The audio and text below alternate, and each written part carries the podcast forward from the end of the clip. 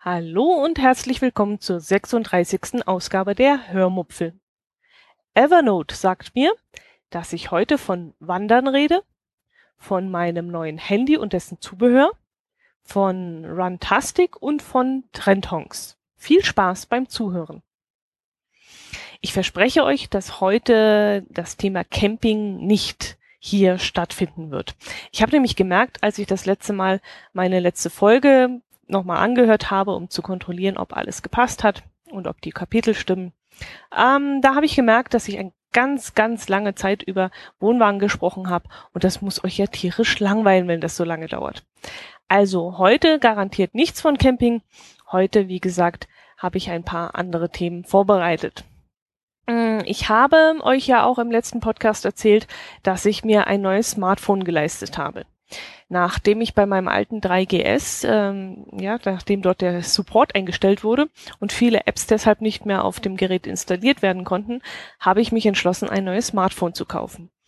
Ich bin damit mindestens, ja, ein Jahr, anderthalb Jahre schwanger gegangen. Habe mir auch andere Geräte angeschaut, zum Beispiel das HTC oder das Samsung und bin dann doch so bekloppt gewesen, trotz des schlechten Apple Services wieder ein iPhone zu kaufen. Installation mit iTunes lief natürlich wieder alles andere als harmonisch, aber das habe ich euch ja schon in der letzten Ausgabe erzählt. Nun, jetzt habe ich das Gerät also schon ein paar Tage in Gebrauch und komme damit auch wieder sehr gut zurecht. Ein iPhone ist eben ein iPhone, ist eben ein iPhone, ist eben ein iPhone. Und das erklärt sich meistens äh, alles von selber und wenn man das mal gewöhnt ist, dann möchte man eigentlich nichts anderes mehr zwischen den Fingern haben ja, solange man äh, die Finger von iTunes lässt. ja. Gut, ich konnte inzwischen auch etliche äh, Apps wieder installieren und in Gebrauch nehmen. Äh, unter anderem habe ich ein paar neue Apps installiert, die ich auf meinem alten Gerät noch nicht ähm, draufspielen konnte, weil wie gesagt äh, die, das Betriebssystem meines alten Handys zu alt war und das wollten dann die Apps nicht haben. Zum Beispiel Evernote. Also auf Evernote war ich schon eine ganze Weile scharf, da habe ich schon viel Gutes von gehört. Und ich hatte es dann irgendwann auf dem PC installiert und auch auf unserem Brett installiert, also auf dem Samsung, dann auch auf dem Samsung Smartphone, das wir hier haben in Gebrauch, aber eben nicht auf meinem alten iPhone. Und jetzt auf dem neuen ist es dann gleich, das war eines der ersten Apps, die ich installiert habe. Und ich muss sagen, ich komme damit wirklich super klar. Es ist einfach und absolut übersichtlich und absolut selbstklärend und auch sehr zuverlässig. Und da gibt's überhaupt kein Hackmeck und kein Gedöns. Es ist alles super einfach zu bedienen. Ich wollte mich ja mit den äh, Google-Produkten anfreunden, weil ich anfangs äh, von Google sehr begeistert war. Und ich hatte mir auch so ein bisschen eine kompakte Lösung erwartet, wo ich alle Anwendungen zusammen habe. Aber das bietet Google in dieser Form eigentlich nicht. Ich muss echt sagen, dass ich mir äh, das wesentlich einfacher vorgestellt hätte von Google, aber es ist wirklich recht kompliziert. Zum Beispiel Google Drive muss man da extra installieren, Google Keep, Google, Google Docs kann man wieder anders an, äh, abrufen. Aber das ist mir alles so ein, ach, das ist zu viel Geschieß und mit Evernote habe ich eben eine einzige Anwendung und die muss ich installieren und das ist dann alles, was ich brauche und da lege ich auch alles rein. Ich kann da Informationen ablegen, ich kann dort auch Dokumente für einzelne Personen freigeben und auch Zeiten angeben, an denen mich Evernote an allen Geräten, die da im Umlauf sind bei uns zu Hause, an einen bestimmten Termin erinnert und das finde ich einfach einwandfrei. Evernote ist einfach so easy und gut zu gebrauchen und ich habe jetzt so unsere Urlaubsvorbereitung zum Beispiel da habe ich mir m, komplette Wikipedia-Seiten inklusive Bilder in Evernote abgespeichert und kann diese dann unterwegs offline abrufen. Diese Funktion, also diese Offline-Nutzung, ist aber leider nur Premium-Mitglieder vorbehalten. Und diese Premium-Mitgliedschaft kostet entweder fünf Euro im Monat oder 40 Euro im Jahr. Und das finde ich eigentlich zu viel. 40 Euro, das ist schon heftig es bietet zwar auch einiges, aber ich muss sagen, ich würde es dann in diesem Umfang gar nicht so nutzen. Ich habe sie, also diese, diese Premium-Mitgliedschaft bei irgendeiner Gelegenheit jetzt, ich weiß gar nicht zu welcher Gelegenheit, in welchem Zusammenhang, ich glaube mit dem Handykauf oder mit irgendeiner Installation von einem Programm, ich, war, ich weiß es jetzt nicht mehr, habe ich jetzt eine einjährige Mitgliedschaft inklusive erhalten. Und jetzt werde ich diese Anwendung sehr ausgiebig testen und danach entscheiden, ob sie mir wirklich 40 Euro wert ist. Ich denke allerdings, dass ich selten offline sein werde, eigentlich nur während der Urlaube, die wir im Ausland verbringen, wie zum Beispiel jetzt die Schiffsreise, die vor uns liegt. Und in solchen Fällen könnte ich mir dann vorstellen, eine Monatsmitgliedschaft von 5 Euro dazu zu buchen. Ansonsten urlauben wir ja eigentlich nur in Deutschland und dann muss ich eigentlich keine Daten offline speichern. Da bin ich ja jederzeit online. Mit den Informationen, die ich mir von Wikipedia jetzt für die Schiffsreise runtergespeichert habe, spare ich mir gleich mehrere Reiseführer. Ich habe nämlich keinen Reiseführer gefunden, der alle Destinationen in einem Band vereint. Ich hätte jetzt zum Beispiel Bergen, Geiranger Fjord, Nordkap, Spitzbergen, Island und so weiter und so weiter einzeln kaufen müssen. Beziehungsweise es gibt da so Kombinationen, wo Hurtigruten mit dabei ist oder sowas. Aber das wären doch einige Bücher gewesen, die ich hätte kaufen müssen. Und das wäre dann ganz schön ins Geld gegangen. Naja, da wir auf dieser Route nur selten auf eigene Faust unterwegs sein werden, sondern aufgrund ähm, naja, aus Gründen eben, das erzähle ich euch dann später einmal, wenn ich das Thema Schiffsreise dann in diesem Podcast näher erläutern werde.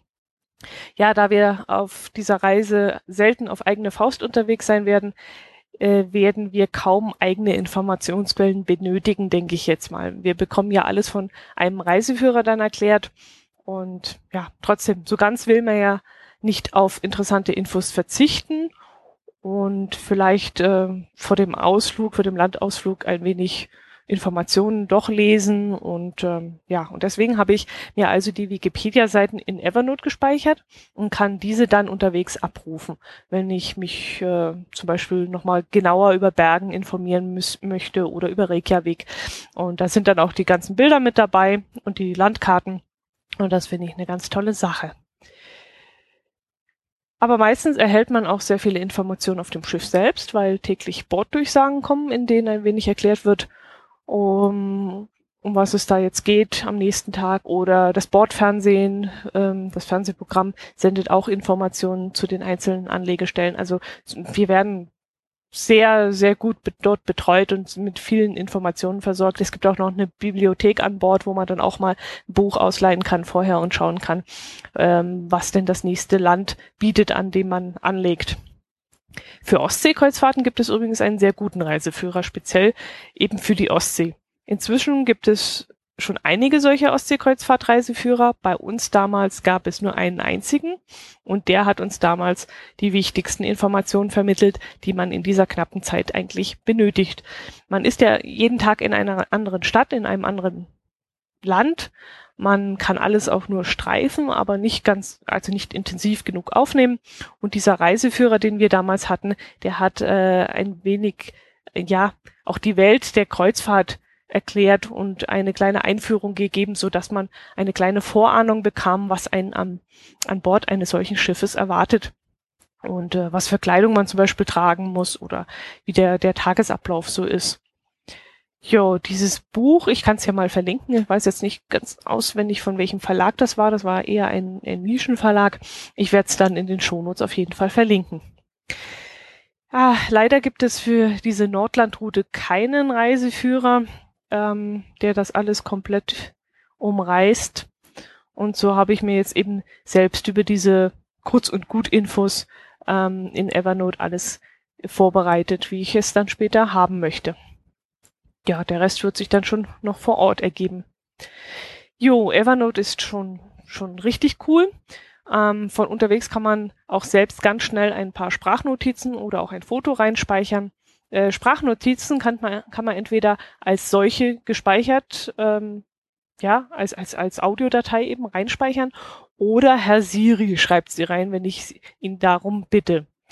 Siri ist äh, bei mir übrigens männlich. Meine erste Amtshandlung beim neuen iPhone war, die weibliche Siri rauszuschmeißen und Herrn Siri zu aktivieren. Er ist auch immer sehr, sehr nett zu mir. Er begrüßt mich immer ganz lieb und sagt, hallo, liebe Dotti, was kann ich für dich tun? Leider kann ich mich bei ihm nach einer von ihm erledigten Aktion nicht bedanken. Das ist äh, für mich ein bisschen eine seltsame Situation. Ich will dann immer Danke sagen, wenn er mir erzählt, dass er dieses und jenes im Internet für mich gefunden hat oder dieses oder jenes Programm für mich gestartet hat. Da möchte ich immer Danke sagen und äh, lang mir dann einen Kopf und denke mir, oh, das ist nur ein, ein Computer. Ein weiteres App, das ich mir jetzt endlich installiert habe, ist äh, Rantastic. Rantastic ist ein Fitnessprogramm, das mit Hilfe von GPS-Daten meine Bewegungen aufzeichnet und speichert. Gehe ich also wandern, zeigt es mir Höhenmeter, Geschwindigkeit und äh, vermutliche Kalorien, den vermutlichen Kalorienverbrauch an. Also auch nur so ungefähr, denn äh, natürlich weiß äh, dieses Programm in diesem Moment nicht, wenn ich zum Beispiel Fahrrad fahre, äh, das Programm weiß nicht, ob ich im ersten Gang gerade den Berg hochfahre oder im dritten. Und im dritten oder im 21. ist das ja. Ich habe ja auf der einen Seite drei Schaltungen und auf der anderen Seite jeweils sieben. Also wenn ich jetzt im Berg mit im, im 21. Gang hochfahre, äh, dann das weiß das Programm natürlich nicht, dass ich mich jetzt besonders anstrenge. Ich könnte ja jetzt auch im ersten hochfahren und äh, nur ein paar Kalorien verbrauchen. Na, ist auch egal. Es gibt ähm, aus unserem Freundeskreis einige, die diese Fitness-App inzwischen nutzen und sich durch sie zum Sporttreiben antreiben lassen. Und ich dachte mir auch, dass diese App vielleicht meine letzte Möglichkeit ist, auch endlich in die Gänge zu kommen. Unter der Woche finde ich nämlich ständig irgendeine Ausrede, um nicht Sport treiben zu müssen. Und äh, ich muss sagen, bis jetzt, ja, ja, ja, es ist schon eine Animation für mich. Also es ist schon so, dass es mich antreibt. Ich bin nämlich nicht unbedingt eine sportliche Person. Ich spinne nicht. Äh, also ich, naja, also nicht im, das hat, ich spinne vielleicht schon, aber das hat dann nichts mit, mit Sport zu tun. Ich mache also kein Spinning. Ich jogge nicht. Ich radle normalerweise nicht. Ich gehe halt am Wochenende viel wandern. Aber ähm, unter der Woche wie gesagt, mache ich fast nichts. Ich habe mal zwei Jahre lang Nordic Walking gemacht, jeden zweiten Tag eine Stunde lang. Das habe ich inzwischen auch aufgehört. Mm, ich hatte dafür plausible Ausreden parat. Mm, erstens, ich muss die gleiche Strecke laufen, jeden Tag die gleiche Strecke laufen, die mich dann irgendwann gelangweilt hat. Und zweitens, andere Strecken sind doof, da ich dafür erst äh, das Auto nehmen muss, um an diese Strecke hinzufahren. Und das finde ich dann doch albern. Und äh, die Wege dort sind dann so einsam, dass ich dort nicht alleine laufen möchte. Das wäre mir dann unangenehm, da so durch den Wald alleine zu walken. Ich glaube nicht, dass Runtastic diese Argumente widerlegen kann, das ist ganz klar. Die Strecke wird immer noch langweilig sein und wenn ich alleine irgendwo laufen muss, werde ich das mit Hilfe von Runtastic nun auch nicht so ja, nicht so leichtsinnig werden und irgendwelche Waldwege angreifen, die ich ohne Runtastic jetzt nicht gelaufen wäre oder so. Also das, das, das wird jetzt nicht meine Laufart verändern, denke ich mal.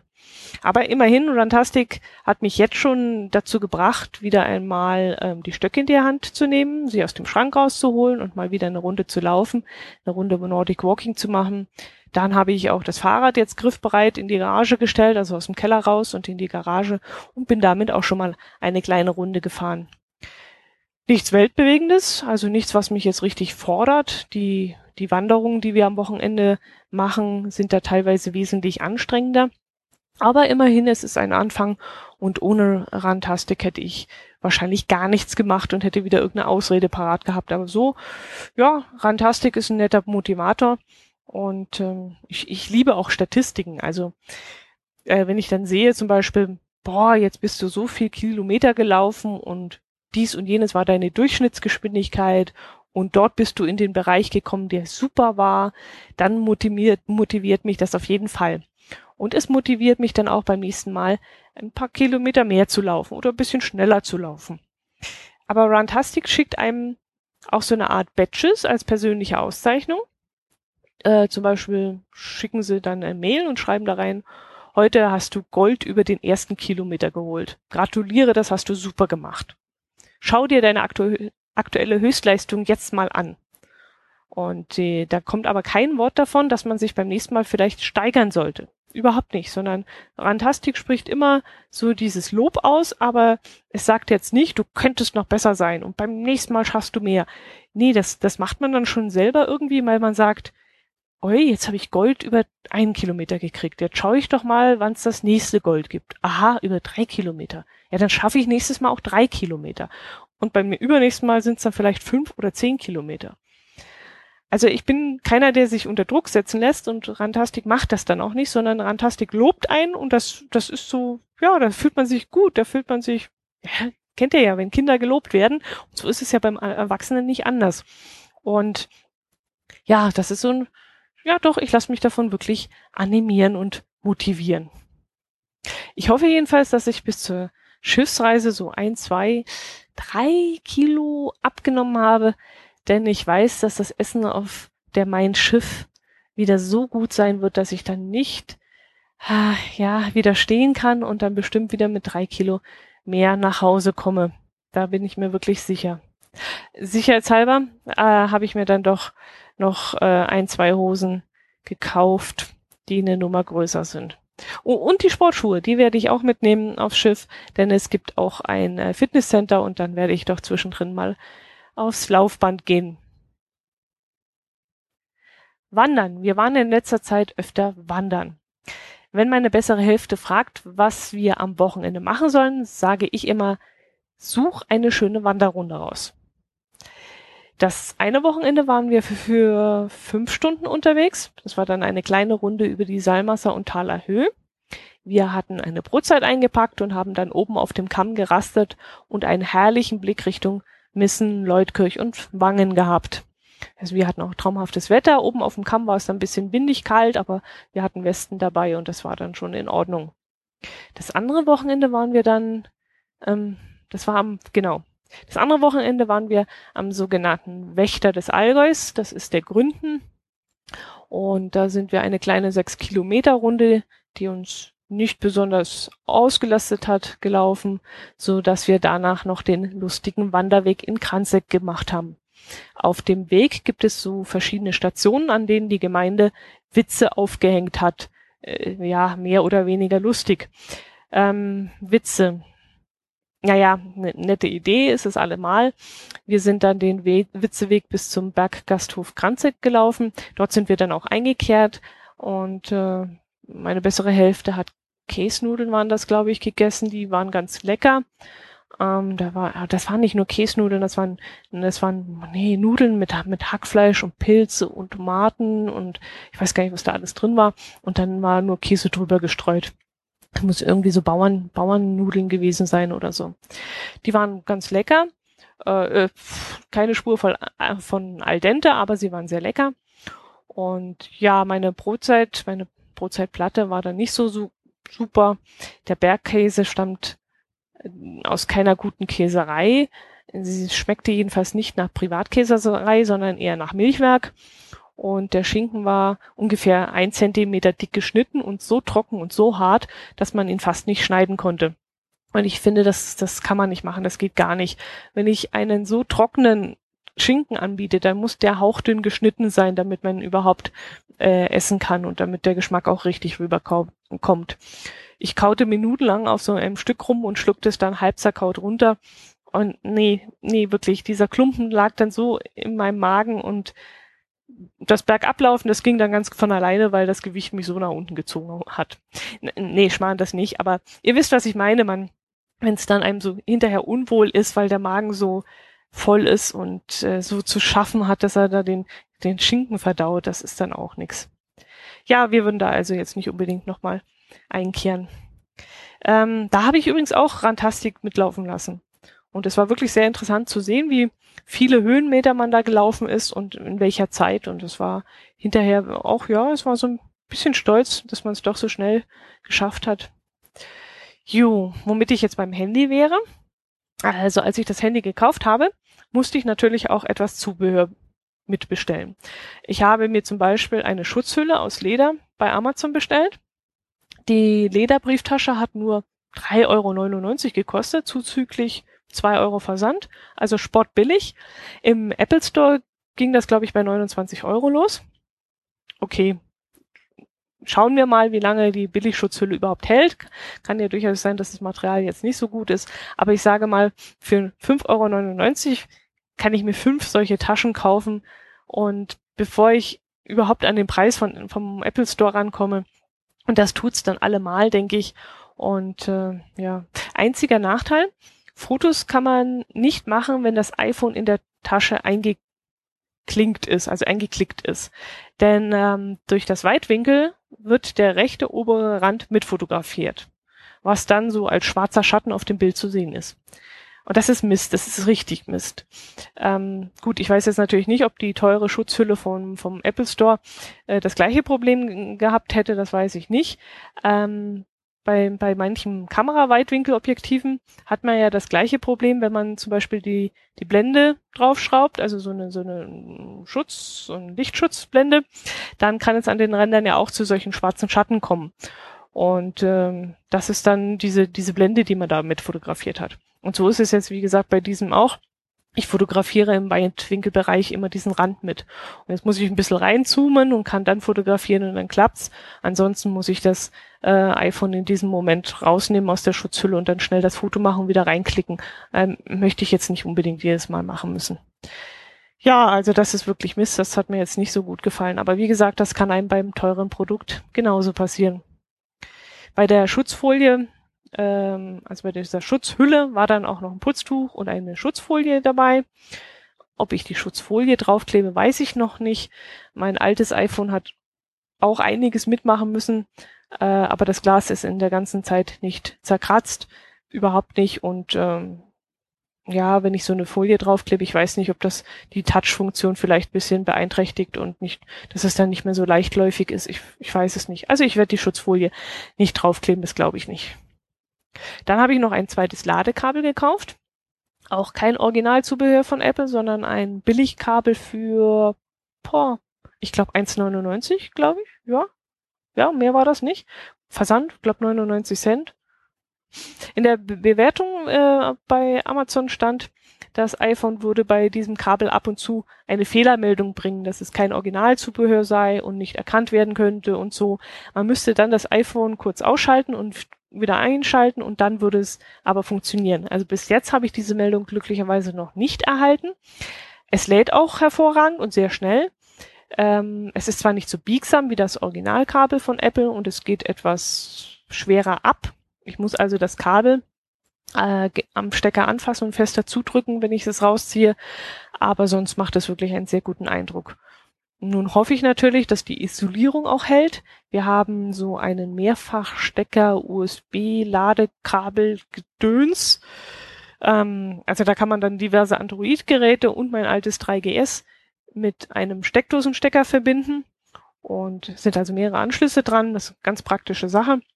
Aber da hat es leider nur ein paar Wochen gedauert und die Isolierung des Kabels direkt am Stecker dran hat sich gelöst war jetzt nicht weltbewegend. Die Kabel selbst sind ja auch noch isoliert, aber man achtet dann doch jedes Mal drauf, ob noch alles in Ordnung ist mit den Drähten und ist dann etwas unsicher. Jetzt schaue ich mal, wie es jetzt bei diesem Billigkabel ist, ob das auch relativ schnell reißt, die Isolierung. Und ja, aber wie gesagt, für was willst du für zwei Euro jammern? Ich glaube, das von, von Apple hat 30 Euro gekostet oder 20. Also es war, war 20, glaube. Also es war viel zu teuer. Das, das ging gar nicht. So, jetzt muss ich mal gucken, was noch auf der Liste steht. Trendhongs. Wie kam ich denn auf das Thema? Trendhongs. Also ich bin ein Trendhonk, aber warum wollte ich euch das erzählen? Hm. Mir fällt es jetzt beim besten Willen nicht mehr ein. Ah, fix. Das gibt's doch nicht. War das im Zusammenhang mit, mit meinem Müsli kommen oder? Nee, das hat damit nichts zu tun. Hm, seltsam. Mir fällt es jetzt wirklich nicht mal ein, in welchem Zusammenhang ich euch erzählen wollte, warum ich ein Trendhonk bin. Na, ich hoffe, das fällt mir bis zur nächsten äh, Folge der Hörmupfel wieder ein. Bis dahin hoffe ich auf Kommentare eurerseits und darauf, dass ihr auch nächste Woche wieder dabei seid. Macht es gut, genießt das Leben. Bis zum nächsten Mal, eure Dotti von der Hörmupfel.